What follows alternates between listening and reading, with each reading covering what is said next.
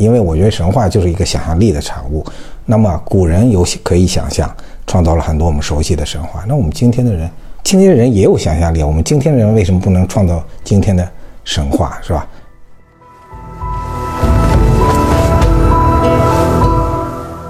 哲学里那三问一样，现在开始问我是谁了？那是我从哪儿来，知道吧？我从哪儿来？我从模仿别人来，模仿完了，现在开始问那我是谁？那我是谁？那必定是在你的母体文化里头找。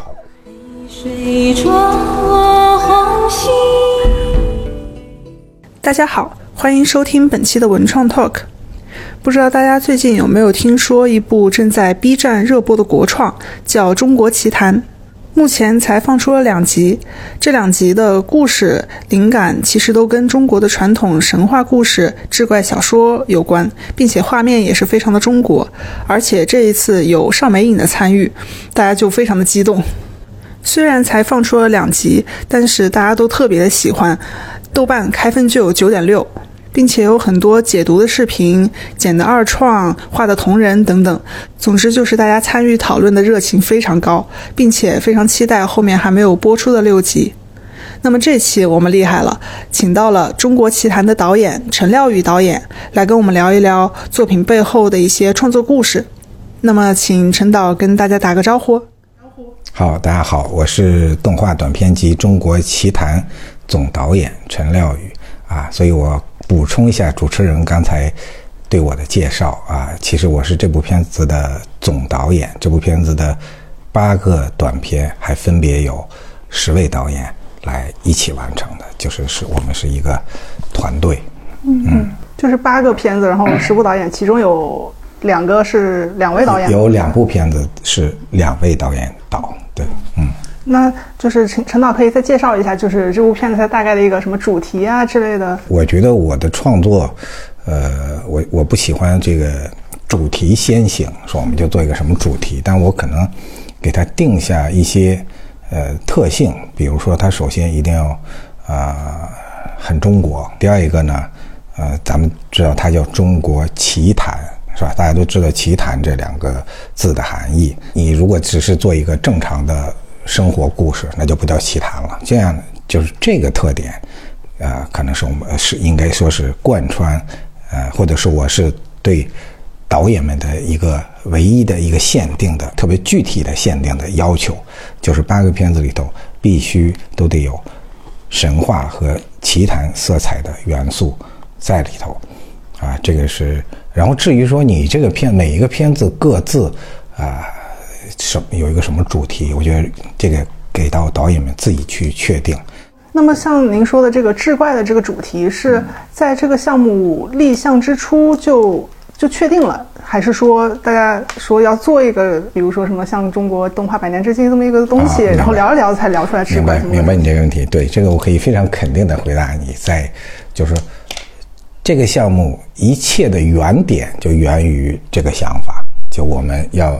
做一个对，像你说，源源于中国神话也好，志怪故事也好，传说也好的那么一个系列的故事啊。有了这个想法之后，我们再去后来再去细化，比如说它的啊中国性啊啊，以及比如大家现在觉得哎，这个嗯，应该说是呃，也可以算是向动画百年致敬。我们现在津津乐道的很多经典的片子都是名场。当年的这些短片，所以我们在做这个短片的时候，作为尤其作为美影厂出品的时候，本身就是，呃，怀着对前辈们的一种虔诚的一种精神的传承致敬，是吧？再加上今年碰上了它是一个百年这么一个节点。目前的在 B 站上已经放出了两集嘛，然后两集的口碑都特别的好，跟以前的国产动画，呃。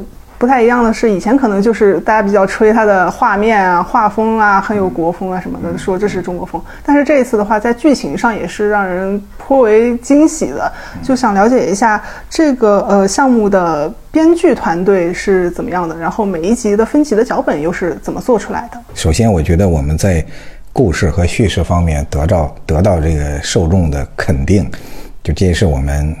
特别欣慰啊！尤其我我我说，就我们作为动中国的动画人，就其实一直有一个愿望，就是我们好像在在故事和叙事方面，总是很难得到观众的肯定，更不用说夸奖了，是吧？所以当这两个片子出来的时候，我们确实收到了这方面的肯定。首先，我们特别高兴。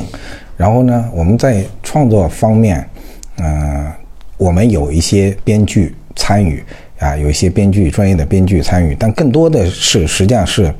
由导演本人作为编剧的，就其实，在国际范围内，就是动画短片和长片有一个很大的区。一般你看到长片的时候，像编剧可能好几个专业的编剧，然后导演就是导演。然后在动画短片里头，不光是中国，就全世界的这个创作习惯啊，往往是编剧和导演是一个人。当然，有时候也还是会有加上合作的编剧，但是也有一些就是由。编剧，呃，专业的编剧写的故事由导演来做，但更多的还是由导演本人亲自编。因为动画短片，它的故事，呃，和它的叙事方式，和它将来将要采用的美术风格、技术啊，以及它追求的这种特殊性，嗯，都太密切关系了。也就是说，它不可分割。就你编的时候，你心里必须知道我要做成什么样。举个例子来说。你们想象一下，《鹅鹅》这个片子，如果用另外一个人来编，这个编剧如果不是动画导演，其实或者说，你把《鹅鹅》这个故事，啊，虽然大家都知道有一个故事的原文是吧，但是那个不能当当剧本是吧？你现在这个画面，我们反过来说，你把逆推成文字，其实你会觉得读起来很枯燥的。因为它更重要的是，在画面、意境、风格、节奏、声音所有东西加在一起的时候，和作为剧本的文字完全就是不是一回事儿了啊！这个并不是说轻视编是编剧的作用，而在这种带有一点风格探索和实验性的短片里头，就是就导演本人在构思故事的阶段必须是。就已经很清楚后面要怎么做啊，甚至说极端的说啊，有些片子可能，啊，但是我指的不是我们这个 bug，我们这个 bug 其实还都是有完整的剧本。但如果极端的有一些呃实验片的短片的创作，甚至就没有剧本，导演直接就是从画面入手都有。我觉得这个是一个整体短片的特点。我觉得我们这一次创作它不是一个。啊，小品式的创作，虽然片子短，但是短，你们也应该看在网上看过一些片子，有些短片它做的，它会给人感觉它像一个小品，啊，小品也可以有很好玩的地方，但是我觉得我们聚集那么多优秀的人，花这么多时间成本，我们要去做一个在动画各方面标准相对来说，就是都更加。极致和有探索性一点的，那么你这个故事提供的故事就啊，它要有有能把这些东西消化进去，承载起来啊，能体现出来。所以这个呢，也是我们集体去对这个这个剧本的方向，它有一个保证。还有呢，就是在创作的过程中，是吧？我知道每一个导演的优缺点啊，有的人叙事能力特别强，有的人可能嗯。很有趣味，有的人技术很强，但他们相对来说也有他们欠缺啊或者短板的部分。呃，我觉得我这个位置的作用有时候是什么呢？因为经常有也有人会问我，啊，总导你总导演你干什么呢？是吧？是不是说我把这八个人啊十个人找来，把这个任务一发，好你们做去了，一年以后我就把收回来，是吧？那太容易了，是吧？这个那不就变成真是浪得虚名了，是吧？这个。其实不是每一步我们都得讨论，说？刚才说到，其实有有的有的导演，你可能是啊，有的导演你可能是要告诉他，呃，你走偏了，你的问题在哪里？我们要讨论。还有的导演是另外一另外一种问题，比如说，嗯，你发现人在认真的干一件事的时候，他觉得我很认真的干一件事，其实也会失去自我。就是你们想一下，就是说你平时是一种很真实的状态，然后说今天我交给你一个很重要的任务，你怎么的？然后你突然你都发发现你不会说话了，因为你内心很重视这一事啊，我可不能啊扯后腿，说我一定要把这事做得特别好。那么你会发现，因为他自己发现不了，就你，但是对我来说和他们位置不一样，我就站在一个相对既了解这个事情，又和这个具体的创作保持一定距离啊。然后啊，比如说胡瑞老师、胡瑞导演啊，因为他也是个大学老师，说我们习惯都叫老师啊。这个胡瑞导演其实他是一个特别艺术家的导演，特别有自己的特点。然后我一直特别欣赏他的特点，是吧？但是他也一样，他会在创作之初的时候觉得，嗯，这是一次很重要的创作，我们。没影场，是吧？我担此大任，我得使出浑身解数，我得我得做成什么样？所以，其实你们今天看到鹅鹅，也是颇经周折，是吧？他开始甚至想过，我要做三维，我用三维啊，把这种手绘的状态还原出来。哎，我那我我开始我也支持他，是吧？可以啊，那我们去挑战一下，是吧？但中间毕竟他自己。他的强项是在画，是吧？发现，在三维这个道路上，走着走着，确实障碍挺大的，而且没有收到原来的效果，那甚至到了一种他自己也一筹莫展的地步，是吧？那对我来说，我我们可能就即使发现了这个问题，我们需要提醒他或者告诉他另外一个信心：胡老师，其实你看，你最好的就是就是你画的东西，那我们就把。没关系，把那个扔掉。我们也试过了，是吧？重新回到你的手绘里头来，哎，就马上找着自己了，马上找到自己了。不同的导演，那你还得用不同的方法去和他们沟通啊，就是让让他们有的导演可能很有个特别有个性，是吧？因为因为艺术家都是这样，艺术家最大特点，大家可能也了解，就特别不喜欢听别人要求他，你啊，哪怕是我们的创作之间，他也也会，因为我特别理解，我也一样啊。我自己亲自创作的时候，别人要跟我提很多东西，我有时候也听不太进去。但是有时候你隔一定距离以后一想啊，可能人家说的还挺有道理的，是吧？那这个时候换位了之后，当我去每一个人具跟每一个人具体沟通的时候，实际上。就是包括你还要根据他们的性格，啊，这这这个又说到另一个话题，就是啊，嗯，我们这种合作首先是基于就是互相特别了解和信任，是吧？我这我不是说我扳着手指头或者是网上查资料，哎，谁谁做什么东西，我把他找来，你做这个东西，那这样我们是没法合作的，是吧？我们在做这个。所有的这些导演跟我的关系都是在做这个片子之前，啊，我们已经认识很多年，是吧？这个就是在这个过程中，所以我们这个创作，我觉得是一个不光是我和每一个导演之间的沟通关系，还有导演和导演之间，啊，我们这个隔一小段时间创作进行到一个阶段，我们其实就在这个屋里，我们所有导演我们就会约在一起，大家看，互相看。彼此的这个半成品，是吧？还有来自什么？还有来自啊，美影厂的老师，美尤其是美影厂的前辈们，他们在每一个进展的阶段，他们也都会给我们提及时的提出意见和建议。所以这个就是大家今天看到的，如果有一点点值得肯定，其实是在这样的创作方式下面啊得到的。呃，得到的一个结果。但是呢，因为今天到今天为止才放了两集，是吧？呃，我其实也要告诉大家一点是，因为这八个片子我们追求的，呃，就是每个片子强化的点都不一样。因为这个不用我多说，大家看过两集，这两集其实也是完全不一样，是吧？完全吧，无论在叙事方面，还是美术风格方面。都不一样，所以大家千万不要说，哎，我看了《小妖怪的夏天》，我觉得这个故事又好玩，呃，这又深刻，是吧？又接地气，啊，嗯，那我是不是我对后面其余还还现在还剩六部六部，是不是我都用这个标准或者用这个角度去衡量？不能用，不要这样去衡量，因为我们追求的就是啊，有的可能是趣味，啊，有的是故事，有的是讽刺，有的是意境。是吧？有的是生活，它都有各有各的故事，但故事也可以讲的不一样，它的点也不一样。而这也是刚才问到，就我们这个八个片子的为什么要做这么一件事儿？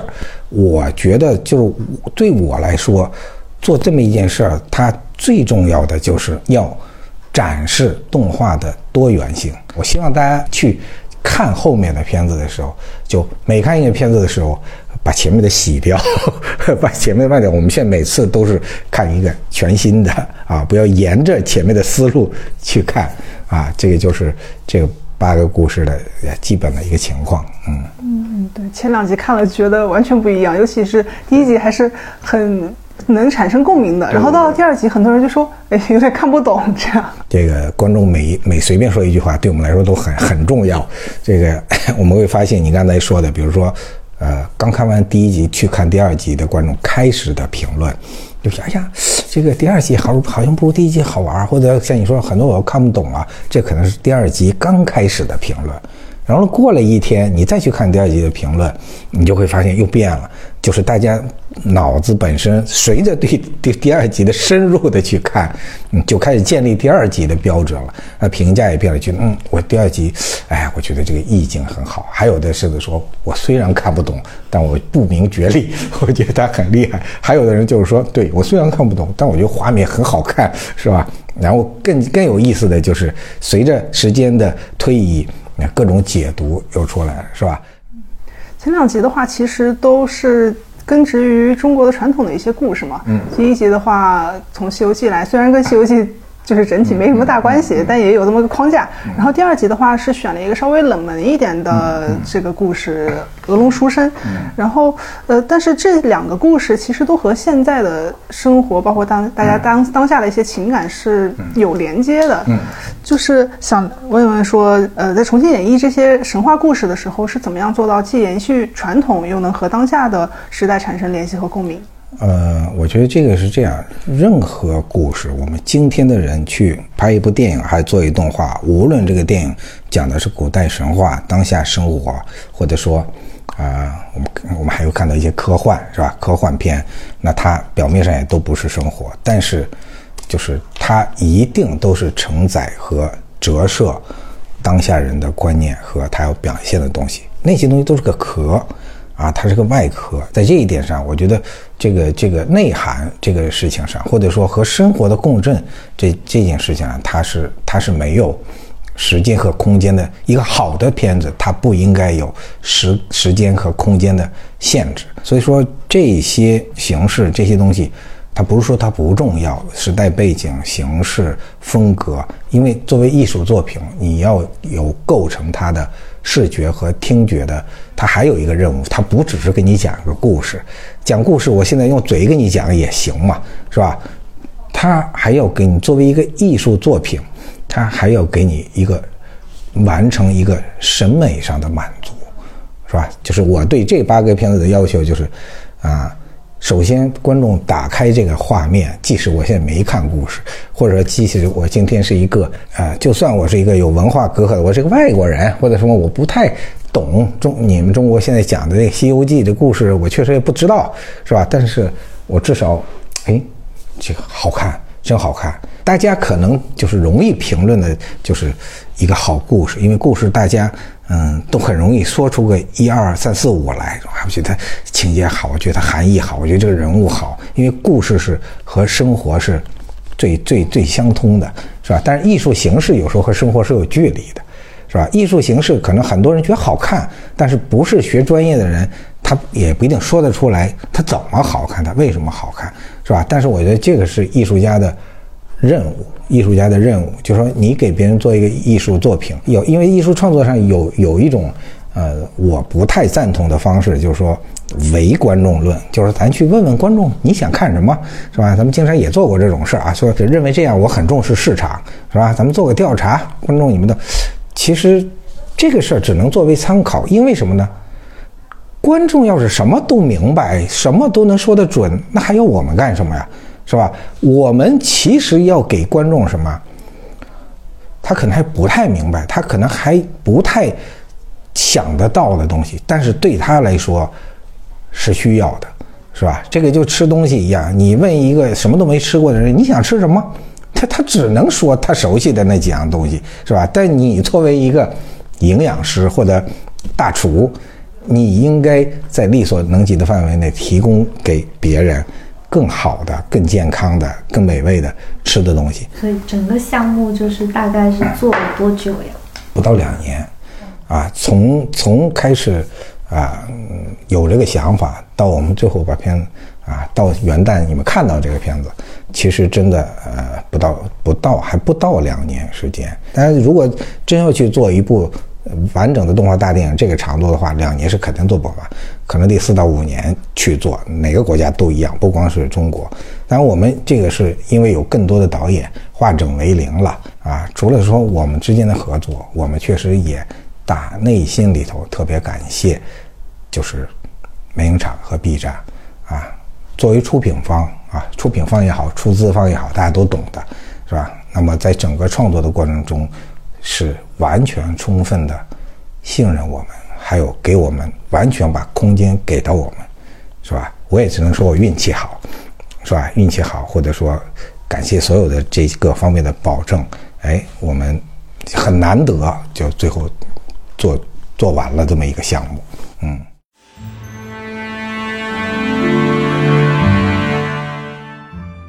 那么在这次项目当中的话，上美影的那些前辈们也有给到很多帮助吧？嗯，就是对他们主要是负责了哪些方面，给了哪些支持呢？他们，我们从首先，因为上美影的机制大家可能不是太了解，就上美影，我觉得有一个特别好的传统。就要尊尊重老艺术家，不，老艺术家早就退休了啊，现在八十多岁、九十多岁的都有。他不是说退休了，跟没大部分咱们所知道的单位，你退休了，你就不可能参与这个单位的工作的发言了，是吧？或决策就更不用说了。但明厂一直保持的一个传统，就是厂里头凡是重要的艺术创作，啊，他们有个艺委会，就是这些老前辈们为主。在里面，啊，我们从就就说，我们提出做这么个事儿，能不能做决策开始，那就得老艺术家们就得过一遍，嗯，行，这个想法可以可以做呀。其实导演有时候心情挺复杂的，觉得甲方那个那个，甚至有时候导演在跟别人签合同的时候，都都要先约法三章啊，我这个我不能这样啊，我就最多你们看看几道，是吧？因为。导演都不希望一天到晚有一个人来给他指手画脚，但是我们在这个过程中，你们听起来这么多道，但是我们都觉得很顺畅。我们因为没有感受到说老艺术家们给我们创作 是指手画脚，或者说他们提出了一些我们很不能接受，但是我们必须听的意见，没有这种，反而是觉得哎，还是前辈们有经验啊，在我们容易忽略的一些问题上。啊，一些一些一些艺术的问题，这个这个处理上，人家可能会给你一个很温和的提醒，所以这个，呃，我说起来其实还确实是蛮感动的，就是，呃，大家都说传承传承啊，就是传承这个事儿说的是多，就是生活中什么是传承，其实往往很难去落实，是吧？尤其在中国动画，因为有一个特殊性。这些为什么我们都说老艺术？这前面都加个老老艺术家、老前辈，因为中国动画中间有一个相对的断层，是吧？我们所以才会产生前面有一批老艺术家、老前辈，然后后面是我们这些人啊。在大多数时候，我们这些人是够不着那些老艺术家的。想让人家给我们看一看，指个指个道，说人给你指点指点，实际上是是没有这个机会的。所以，我们通过这一次创作，我们也深深的感到，就是，呃，这种这种老和新之间的啊，我们把这个断掉的那个空白那一块，啊，通过我们这个事情，其实又给它连起来了。嗯，还蛮好奇的，就是这些老艺术家他们会在哪些具体的方面给到你们什么指导呢？比如说，呃，他们会让你，嗯，把风格做得更极致一点。平时的这个创作和和和所谓的甲方的矛盾，永远都是就是，艺术家要，我要我要我要我要放飞自我，然后甲方来，哎，收一收，收一收，是吧？然后，嗯，这些前辈们永远，我觉得什么叫 他们都是创作过经典的人。一样，就说也许我们今天去看经典是用今天的眼光，但你别忘了，那些经典在四十年前、五十年前、六十年前那时候是非常前卫、非常极致的。大家是一惊，天哪，动画片怎么可以这么做，是吧？这种手法，所以人家是见过大世面的，创过大世面的，是吧？所以他今天看到我们，我们认为我们可能弄个挺啊，还挺新潮的东西，挺前卫的东西啊。我觉得老前辈们啊，经常给我们提的意见是，你们可以步子再放开一点啊，你们可以大胆一点啊，包括还有一些呃，比如说价值观上的收放的问题，价值观上的这个方向的问题，这个必须承认，是吧？这个前辈们。就他考虑的就会比我们周全，是吧？他的生活阅历，对对对一些事物的看法，是吧？但是我觉得他们都是那种，嗯，非常客气的，说你们考虑一下，你们是不是怎么样？我们你看这种创作气氛特别好。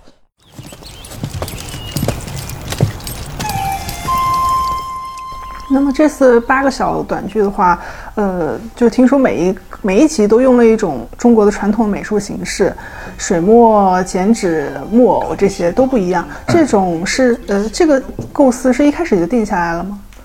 是这样，呃，对你我知道你这个问题的含义啊，嗯，但是稍微更正一下是，嗯，不能简单的说每一集都用了一个中国的传统美术形式。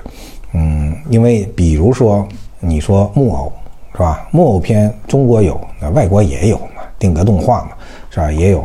那呃，还有还有其他的片子，还有我们比如说《飞鸟与鱼》，你看到的可能是它看起来跟当下比较主流的这个动画片，嗯，还还蛮像的。你也你从表面上看也很难说，嗯，这个就是中国的某种画法，是吧？那么。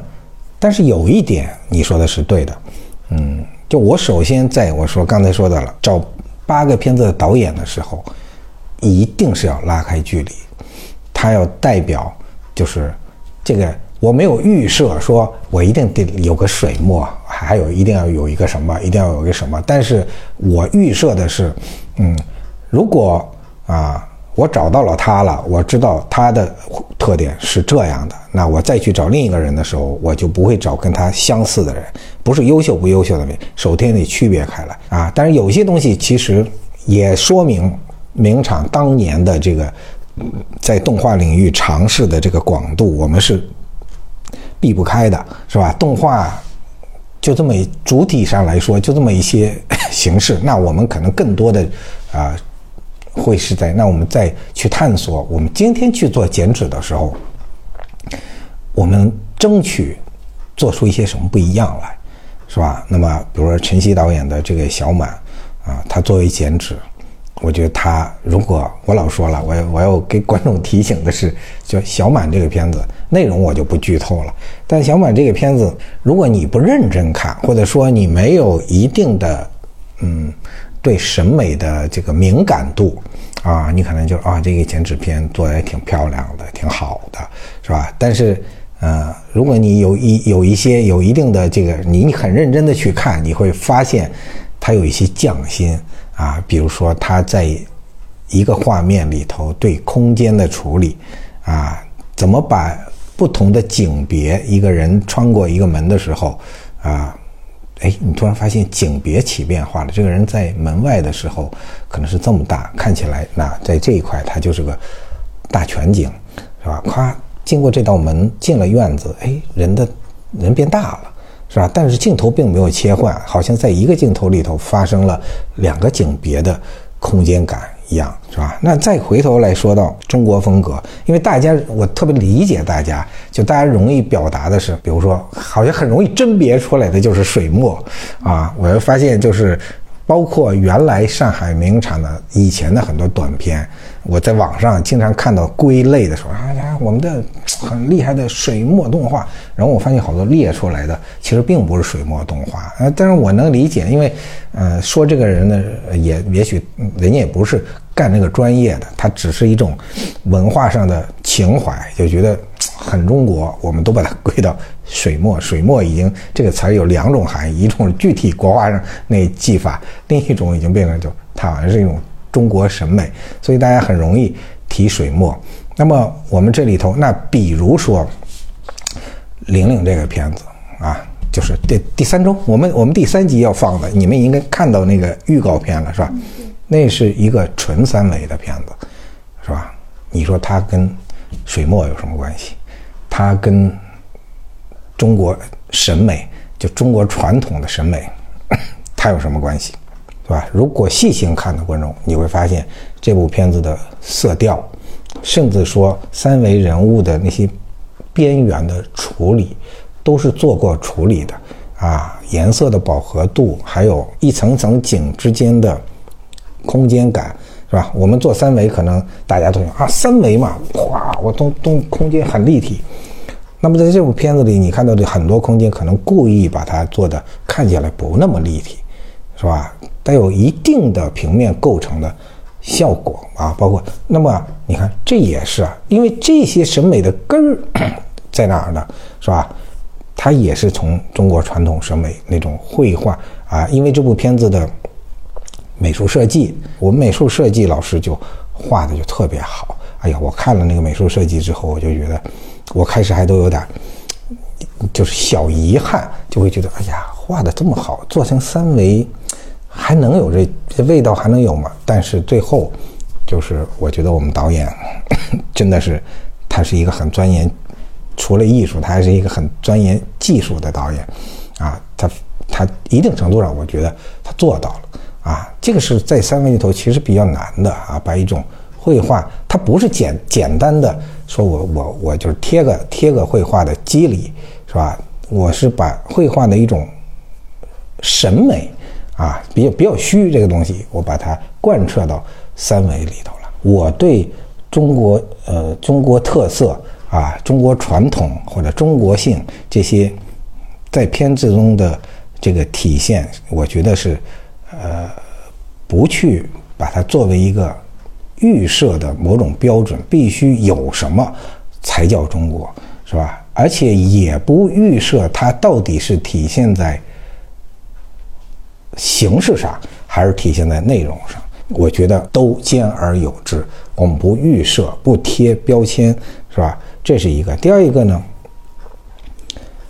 短片最容易犯的毛病或者说这个问题是什么呢？就是过于追求形式啊，以至于就是形式大于内容。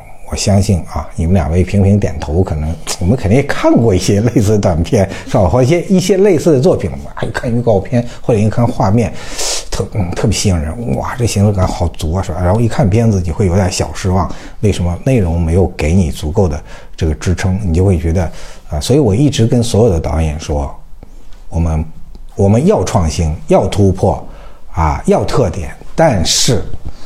不能为了创新而创新，为了突破而突破，为了特点而特点。你所有的突破、创新、特点，说一千道一万，都要为你的片子服务，为你的叙事服务，为你的表达服务，是吧？所以说回来，《小妖怪的夏天》一样，你大家都很称赞这个水墨的背景，是吧？但是这个水墨的背景其实不是说随意画成这样，这个水墨的背景。哎，大家都知道中国的水墨，大家一说到水墨，最最爱用的那个词儿是什么？写意，是吧？但是写意，如果你过于写意，就是虚，啊，虚的特点就是你你你，因为《小妖怪夏天》，你在讲一个很实的故事，哇，这家长里短的，这个柴米油盐的，这个都是具体的事儿，是吧？如果你这个场景画的光有意境，哇，这一抹一根线条，这一座山，那就是。那观众带不是很艺术啊，好艺术，好好那样是吧？你看他观众就会带不进去。所以我们虽然用了这种泼墨的青绿的山水这种啊，但是我们把写意其实是控制在一定程度内，是吧？反过来，鹅鹅，你看那些山的造型就不像个真实说真实的，它它很很图案化，很装饰化，非常形式感。因为鹅鹅讲的事儿就不是那么说，我跟跟跟跟小妖怪夏天一样讲特别实的那个，那讲的事儿就很虚，讲的事儿就很有禅意，或者说啊很虚无缥缈难以捉摸。那么他这种形式做到这样的极致，他也是合适的。那么我们的导演就是认为这个形式最适合讲这个故事。嗯，对我我就我个人也是觉得看的时候就没有觉得说很炫技，或者说特别的，呃，就是说什么水墨就很写意。我觉得它那种形式和内容是结合特别好的，但是又是让大家觉得是我们自己的故事，看的是一个很中国，大家都很能接受的那种感觉。而且包括在今天的话，可能大家就更加愿意去提呃国产啊、中国风啊这么一个概念。嗯，那么就是您呃在您在您看来，您觉得为什么在今天大家会为呃大家为什么会这么强调中国式美学？这很正常啊，就是。呃，这个问题也是这几天我回答最多的，嗯 甚至有的人会对当下的这个某种创作倾向，有的人还还会有有一定的这个这个批判，我就觉得，嗯，呃，怎么这样啊？因为大家好像都差不多，或者说，呃，这个呢，你刚才说的就是，但是有一个共同的特征就是，嗯，大家都在追求中国美学，是吧？我觉得这个是一个特别好的事儿。好，我们先不去评论大家追求的最后的结果对还是不对。首先，它是个好事儿。为什么说是个好事儿呢？那我们 倒回去五年或者十年看，想回想一下那时候中国动画片什么样？更多是模仿。哎呀，一看这做的还不错，但是怎么像个日本动画片？太日式了，是吧？那个是美式的什么？你看我们这种词儿现在很少听到了。为什么？我们。新的一代动画人成长起来之后，也是经过一个模仿的阶段，啊，模仿完了之后，现在进入一个什么阶段？为什么说是好事儿呢？就是哲学里那三问一样，现在开始问我是谁了，是吧？那是我从哪儿来，知道吧？我从哪儿来？我从模仿别人来，模仿完了，现在开始问那我是谁？那我是谁？那必定是在你的母体文化里头找找符号。那找符号最容易。被找到的符号一定是那些强烈的符号，是吧？今天 你坐在这儿，你们俩坐在这儿，穿成什么样，你们俩都不用考虑，证明你是一中国人，是吧？你今天在美国去参加一 party，是吧？是各国朋友一起参与的 party，然后你这个问题就你就开始考虑了，因为还有来的是韩国人、日本人，长都差不多，我怎么？去了一看，就让人哎，你中国来，不要让人误会，你是不是韩国人、日本人，是吧？你就开始琢磨中国那一套服装了，是吧？中式的服装你就开始上了，是吧？中式的发型、化妆你就开始上了。你看这个，因为这些符号它最简单、最容易被辨认、最容易实现，毫无疑问，所以也就是最容易被 所有的人想到。所以我们现在看到更多的神话的题材。你有今天看到的《西游记》为为框架的啊，也有古代 志怪，呃故故事为蓝本的。但是你接下来看到的，也有完全新写的故事，是吧？像像胡同的故事、村庄里的故事，那都是今天的当下的故事。还有未来的故事，还有发生在月球上的故事，还有外还有还有飞鸟与有外星人呢。但是我们都把它。归为神话，归为神话，因为我觉得神话就是一个想象力的产物。那么古人有可以想象，创造了很多我们熟悉的神话。那我们今天的人，也也得，今天的人也有想象力。我们今天的人为什么不能创造今天的神话，是吧？科幻，你把它换一个角度说，你也可以把它，它就是另一种神话，它就是今天的神话，是吧？古人不也想象未来怎么怎么着，或者天上怎么怎么着吗？是吧？所以，啊，话说回来，说今天的这个这个这个创作，你看，因为神话，中国古代传说，它天生具有中国特点，是吧？还有，是吧？不用我说，我说你们都肯定能总结出来，是吧？服装、场景，是吧？古代都是以古代某些朝代的场景、服装为蓝本，加上一些演绎的东西，所以，因为这些东西都在。最有效的途径上提供了中国的外在符号和特征。我们生活中没有这个认知障碍，我们互相怀疑你是个中国人吗？不会，是吧？但是到了那个屏幕上的时候，它需要一个符号的时候，有时候你会觉得，哎，这个符号好像不那么，我们需要一个 更强烈的符号。所以在这个，我觉得这是一个发展阶段过程中必经的阶段。是吧？我们开始萌发自我意识、意识、自觉意识，就是要向世人证明我是谁。但是下一个阶段，当你足够自信的时候，就在我是谁这个问题上从外在符号的追求转为内在自信的表现了，是吧？就跟说了，你是一个自信的中国人的时候，你根本不会想我今天非得穿个长袍对襟布鞋出去来证明，不用，我就是个中国人，这件事不用怀疑，是吧？这个世界上只有一件事是装不出来的，就是自信。是吧？自信是装不出来的，就是因为你你就没有积累到那种时候。你说你你很自信，那是不可能的，是吧？当你积累到、经历到那个程度、那个阶段的时候，所有人放下一些表面的东西，觉得我们哎呀，我们就是中国人吧。今天的中国对未来来说就是传统嘛。是吧？我们现在说中国传统、中国符号，那都是过去的留下的历史长河里头留下的。那今天不也是未来的？看今天也是历史长河里的一部分嘛，是吧？所以，我们今天人怎么穿、怎么做、什么视觉风格，它也是中国传统的一部分，是吧？那中国它再怎么着，它也是世界的一部分。所以，这些外在的区别变得不重要了。甚至到最终到第三个阶段的时候，我实话说。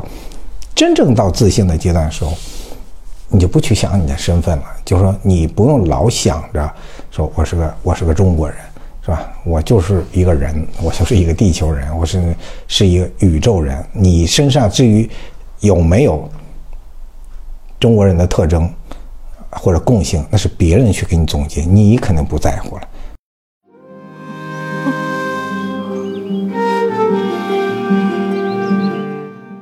上个世纪，像那个小蝌蚪找妈妈，当时其实老动画人也是为了要，就是找到自己的中国动画特色。对对对对对，对。其实中国说到这个，就是说中国动画特，就是再 再往前推一步，还有一部就是你们肯定也都知道，就《骄傲的将军》。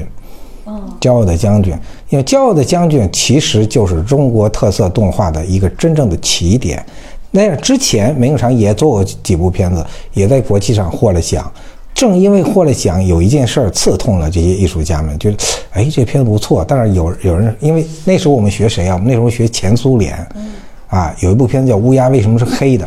然后呢，这部片子获奖，获奖之后，但是呢，有一句话刺痛了几个名厂的前辈们，就说，有人在议论说这一片子是不是苏联的，是吧？因为我们确实学一定程度上模仿了，从从苏联学的嘛，是吧？这些艺术家们回来之后就不行。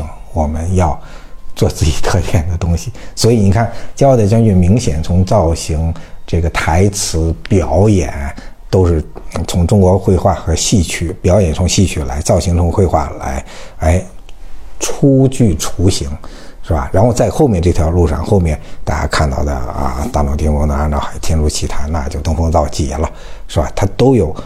这么一过程，你别以为前辈们也是经过模仿的，大师们也是经过模仿的，所以我们今天就是在路上啊，无论是这样的那样的，它，但是它都是向着一个啊发展的往好的方面去发展。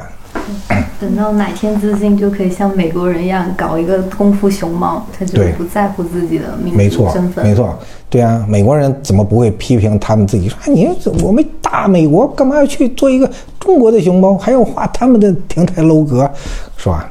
那么现在，呃，在这个阶段的话，国产动画在走向国际市场的这个过程中有什么优势和劣势吗？从我的角度，说实话，我也没没有能力去 去去总结和指点。我只能从从我们自己的做东西的时候实际的想法，就是我们可能很很喜欢谈论，就是走向国际啊 什么这个目标，我觉得没有什么错。但其实别忘了，就是我们。其实我我我觉得作为一个中国导演，特别全世界都没有的特别幸福的一点是什么？你知道，我们有十四亿人，就是你先想的，因为你在生长的这个文化里头，是吧？你也是为生在这个文化里的，首先是为这些人服务的，啊，你把它做好，你先把这件事儿做好啊。而且这件事不是二选一的事儿，不是说给中国人做好做好看，外国人就看不了，是吧？反过来说，我们也曾经有过那种阶段，我们也是发展到一定阶段的时候，我们有一段时间，中国的动画公司特别爱请外国的导演和什么什么什么片子原班人马为我们打造。其实事实证明呢，效果也不好，是吧？你会发现，不是那些人是骗子，不是说那些人不厉害，但是他们离开他那个文化语境，在你这个里头的时候，他们也发挥不出来了，是吧？所以我是觉得，好的东西，他不不用想这么多，你就想着按艺术的规律、人性的规律，把所有东西做好了。我举个例子，老说，那你说，博物馆里的这个兵马俑也好，是吧？博物馆里的陶陶俑也好，博这个敦煌壁画也好，是不是全世界人来看都会觉得 太好看、太好了？这艺术太高了，是吧？那我问你，那几千年前的人造那些像、做那些东西的时候，他想过未来的人怎么看我这个？我怎么让他们喜欢？还有异域的人怎么看我这个？怎么让他们看得懂？其实他们才没有想呢，是吧？他们就是真诚的去做这些东西，但是你会发现，是吧？我别人都会就是都会接受，所以我觉得 国际化这个事情啊，我觉得它是一个你做到一定程度之后的结果，而不是我今天硬努的。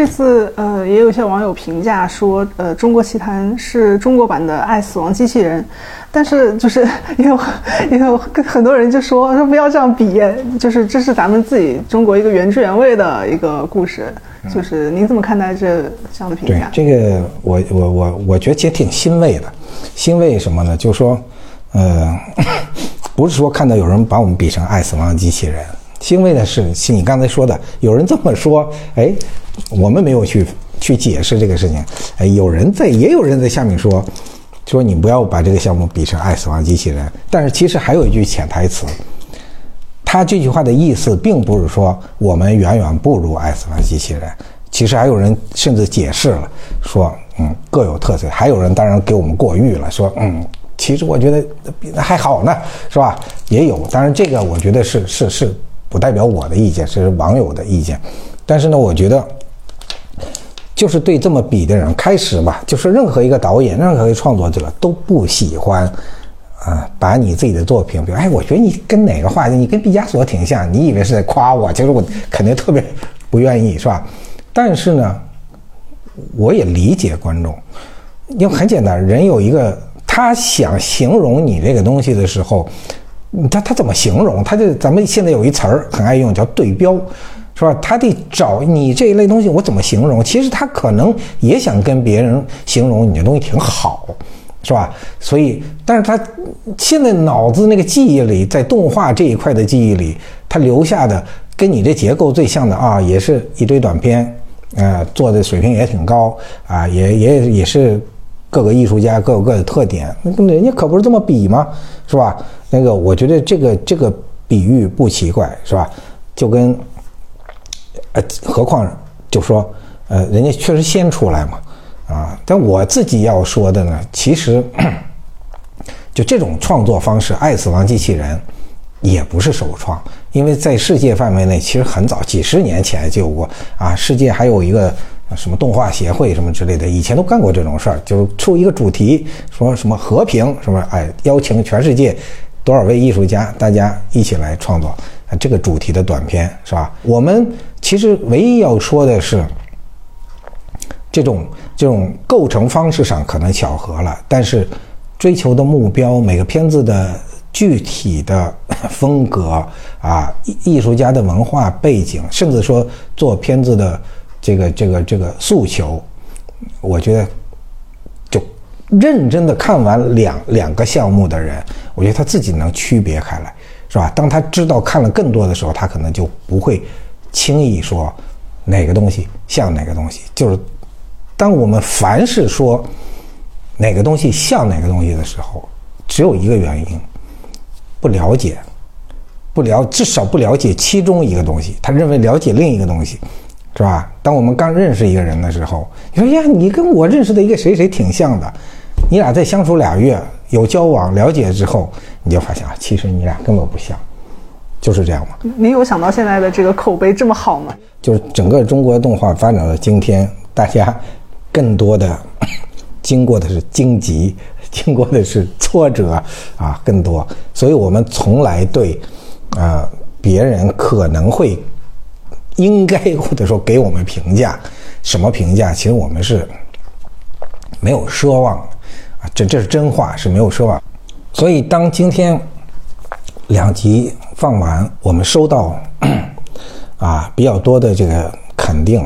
还有一些网友写的读解，我觉得最高兴。作为一个创作者，最高兴的是你的作品被别人理解了。哎呀，他不是在那起哄说“哎，好好，正好正好”。如果都是这样的话，其实你看多了你也高兴不起来，甚至别人在怀疑你们是不是在操作呀，是吧？是不是你雇了一些人？但是有这么多人自发的去读解，然后这么多人在说你好或者什么的时候，他跟你说的这么具体。我觉得这个是作为创作者特别欣慰的事情。所以说，我们今天 get 到的也是观众对我们的，其实不是分数或者说简单的表扬，而是观众 哇，我这么有匠，我这么隐秘的一个小设计，他们都看到了，他们都看出来了，甚至是我没想到的东西。他们还给你想了一堆，是吧？鹅鹅那片子就更不用说了，就更不用说了。那解读导演自己说：“哎呀，我现在已经懵了，我现在已经不知道自己在说什么了。”我觉得这是片子特别有意思的地方。所以今天 首先收到大家的肯定，我们肯定高兴。但另一面也不是说客气话，就是我们心里特别忐忑和压力大啊。因为还有六个片子，其实自己心，我们好几个导演都，我们在交流说，哎呀，都睡不着，这个下一周上我的怎么办呀？这个压力好大呀！这个我说你是啊，你现在改也来不及了吧？就是这样开玩笑嘛。所以我们真的呃，不是不是说啊，我我不去预判那些片子会怎么样，是吧？但是我希望观众。把对我们的爱，把对我们的这个肯定，能够如果延续和平均的啊，这个这个分布到每一部片子上啊，这个是我内心特别特别特别祈求的，是吧？我我老我老说一句话，就记者有时候也要问，就是你觉得中国动画啊，这个市场的角度啊，就发展到什么程度才是一成熟的？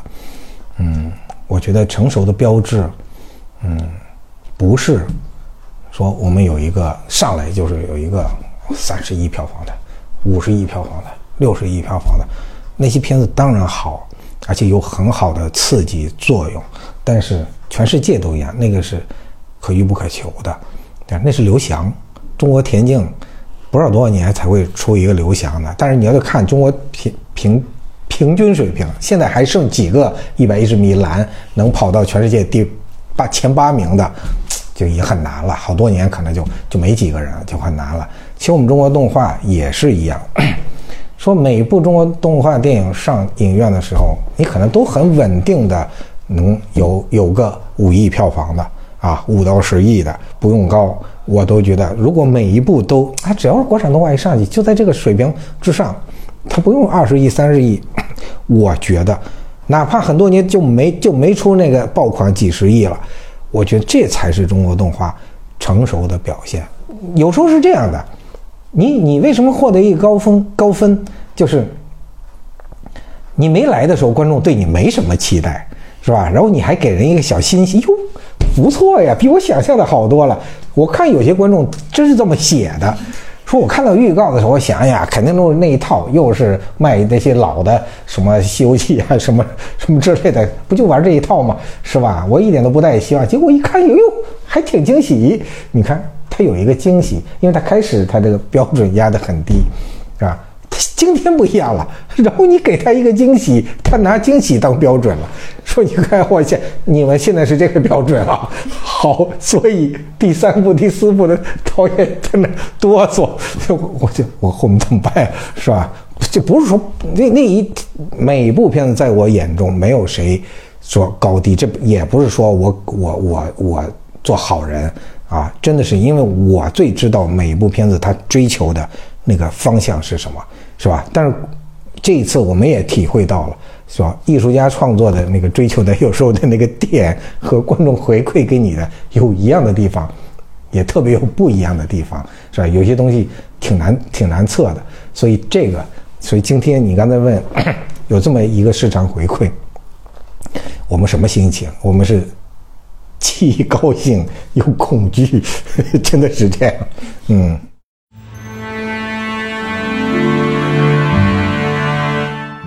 最最近几年，就是大家也经常说国创崛起啊这样的话，然后也有很多年轻的创作者在从事，越来越多人在从事这件事情。然后您对呃年轻的这些国创创作者有什么呃建议和期待吗？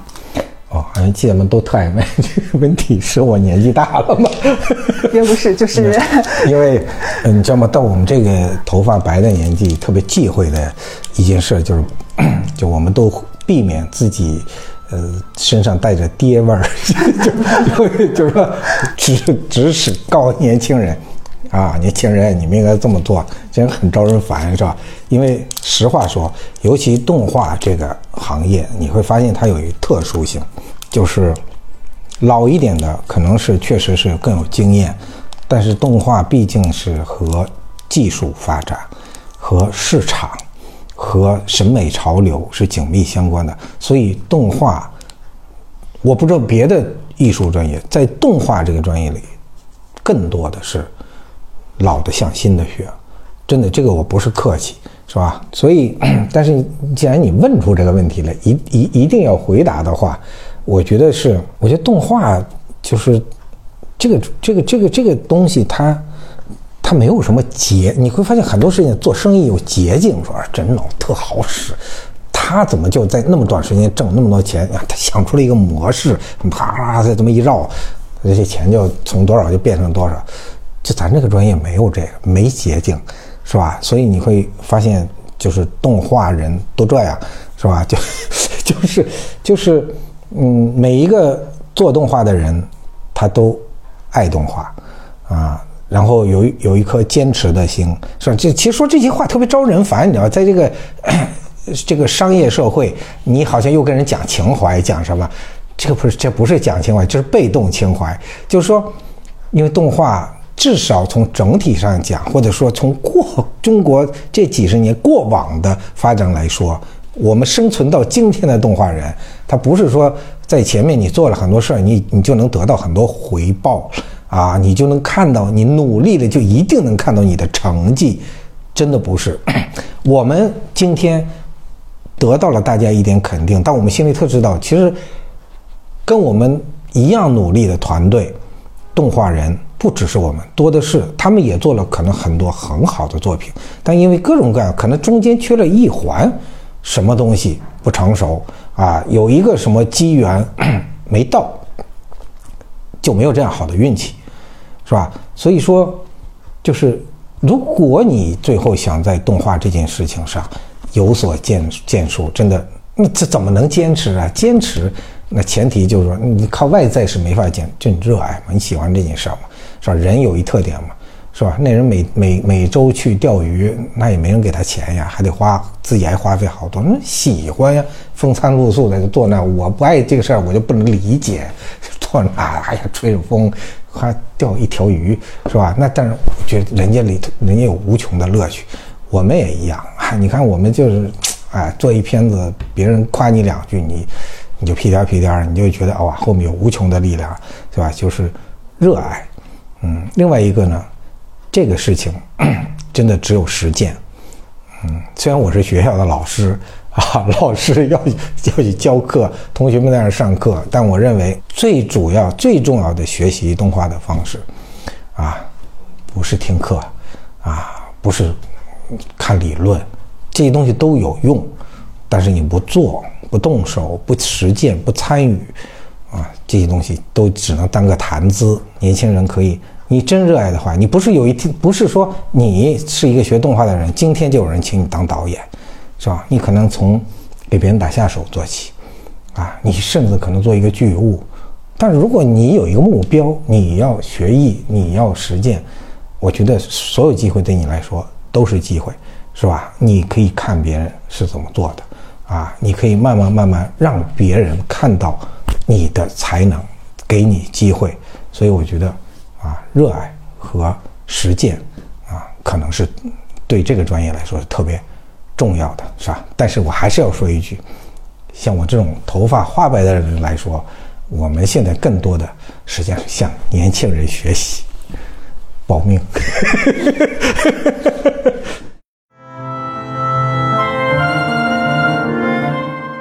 那特别特别感谢陈导，没事没事，因为我觉得采访我好难，你们回去剪辑可能特别累，就本来以为说十分钟呢。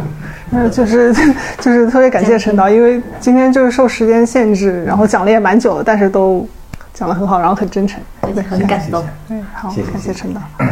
我觉得接下来几个片子口碑肯定不会差，因为就觉得每个片子都很用心。嗯，对，我们导演用心确实都很用心。对，但是跟我预想也不一样。我一开始以为就是这八个故事都是针对八个比如古代的相关的故事改编，现在看来其实您更想强调的是多元的那种故事。对，多元挺好。对，而且艺术形式我也是没想到，我一开始也是以为就是你更想传强调中国传统，所以你有意去做那些。嗯，就是艺术形式的安排，现在看来其实是更，嗯，更开放，更对对对对对，我就一句话，其实就我希望呈现给动画中国动画，就是说更多元的对样貌，对，很惊喜，而且也很感动，嗯，对，好，谢谢谢谢，也谢谢你们的支持，特别好，特别好。